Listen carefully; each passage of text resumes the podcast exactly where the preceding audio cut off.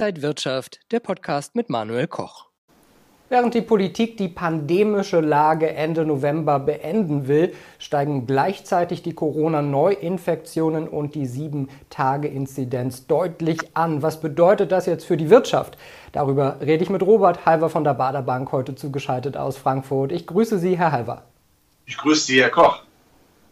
Herr Halver, die Bundesregierung musste erst ihre Prognose für das Wirtschaftswachstum 2021 senken von 3,5 auf 2,6 Prozent. Da sehen wir ja schon, die Wirtschaft schwächelt. Man will aber ja auch unter allen Umständen einen weiteren Lockdown verhindern.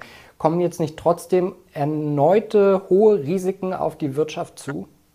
Natürlich im Winter jetzt äh, wird Corona nochmal zuschlagen, aber ich glaube nicht, dass es zu einem Lockdown wie in der Vergangenheit äh, führen wird. Das wird man auch nicht mehr wirtschaftlich aushalten können, wirtschaftspolitisch auch nicht mehr aushalten können.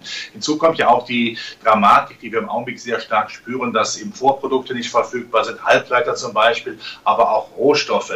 Das tut dann weh und das führt dazu, dass die Bundesregierung die Wachstumsraten für dieses Jahr nach unten revidiert hat. Aber im nächsten Jahr wurden sie nach oben revidiert. Das heißt, was wir im Augenblick nicht abarbeiten von der Konjunktur, machen wir im nächsten Jahr. Ich gehe davon aus, dass im nächsten Jahr, dass sich die Balance von Rohstoffverfügbarkeit wieder bessern wird. Äh, die OPEC hat ja große Angst, die Preise, die im Augenblick sehr schön sind, auszunutzen mit höherer Produktion, weil sie Angst haben, dass im nächsten Jahr dann die Ölpreise runterkommen, wenn alle wieder ihre Lage eingedeckt haben. Von daher müssten wir nicht Angst haben, dass diese Rohstoffknappheit jetzt für alle Zeiten anhalten wird. Wie sagt man so schön an der Börse, äh, Aktien bezahlen die Zukunft. Also es wird besser, die Konjunktur kommt im nächsten Jahr besser rein und das stabilisiert dann auch die, Aktie, die Lage für Aktien und für die Wirtschaft.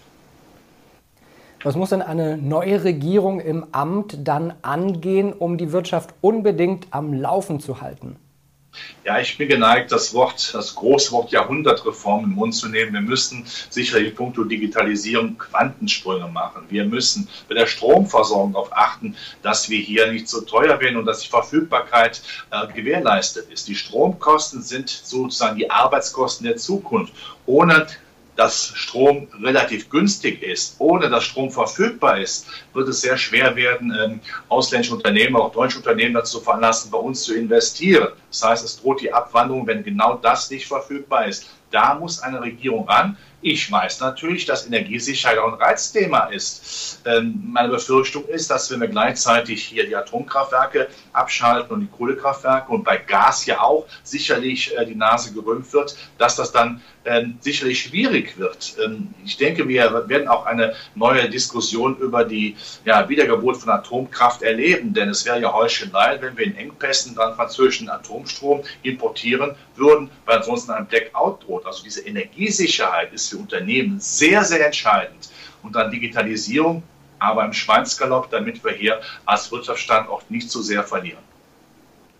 Mit Blick auf die Börse können wir einen Börsencrash, wie wir den äh, im März 2020 gesehen hatten, ausschließen für dieses Mal? Wird es so schlimm nicht kommen, dass die Börsen einbrechen könnten? 2020 war der schwarze Schwan, der große, hässliche, fette schwarze Schwan von Corona. Sowas kann man für die Zukunft nicht ausschließen. Das sind eben dann Dinge, die außerordentlich passieren. Aber äh, mit Bordmitteln wird man versuchen, jeden Crash natürlich zu verhindern. Es gibt auch keinen Grund dafür. Warum sollte es einen Crash geben? Solange die Notenbanken eben nicht äh, zeigen, dass sie eine scharfe Zinswende machen, sondern nur ein Zinswändchen und darauf achten, dass die Inflation oberhalb der Zinsen und der Anleiherenditen liegt, ähm, bleibt der Anlagenotstand ja definitiv da. Pro Aktien und mit günstigen Zinsen ist auch der Wirtschaft nach wie vor geholfen. Wir wissen ja heute, dass die Notenbanken, gerade auch die EZB, ja zwei Herzen unter ihrer Brust schlagen hat. Erste, das erste Herz schlägt für Inflations- Begrenzung, aber das zweite Herz hat dann vielleicht noch mehr Kraft, denn es geht darum natürlich dann auch, die Überschuldung im Griff zu halten mit günstigen Zinsen. Es geht darum, Europa zusammenzuhalten. Geldgeschenke halten die Freundschaft, damit die Stabilität der Eurozone gewahrt ist. Ein klares Ziel ja auch der EZB und der Klimaschutz. Und Digitalisierung müssen ja auch finanziert werden. Also von daher sehe ich nicht, dass dieser klassische Grund, warum Aktienmärkte crashen, nämlich dass die Zinsen dramatisch steigend passieren wird. Das würde keine Politik gerne haben, denn würden die Aktienmärkte crashen, wissen wir alles, haben wir oft genug gesehen, neuer Markt, Finanzkrise, Eurokrise,